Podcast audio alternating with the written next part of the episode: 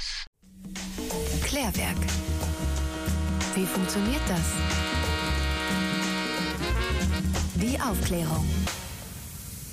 Was ist eigentlich Ageism? Der Begriff Ageism kommt aus der angelsächsischen Forschung.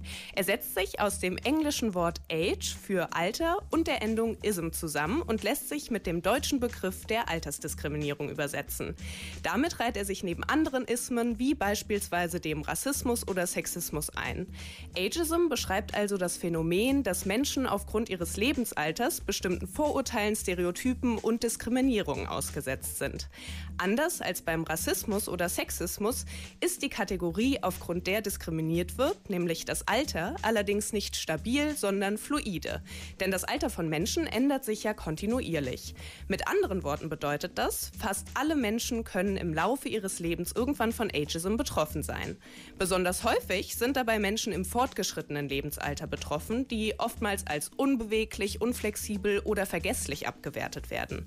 Solche Vorurteile gegenüber alten Menschen können sich negativ auf ihr Sozial- oder Arbeitsleben auswirken, aber auch auf ihre Gesundheit. So haben Studien gezeigt, dass sich die Lebenserwartung von Menschen mit negativen Altersstereotypen um bis zu siebeneinhalb Jahre verkürzen kann und sie häufig anfälliger für Krankheiten sind.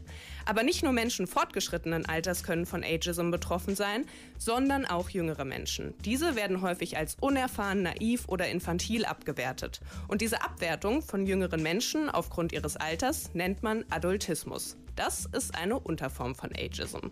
www.kölncampus.com www.kölncampus.com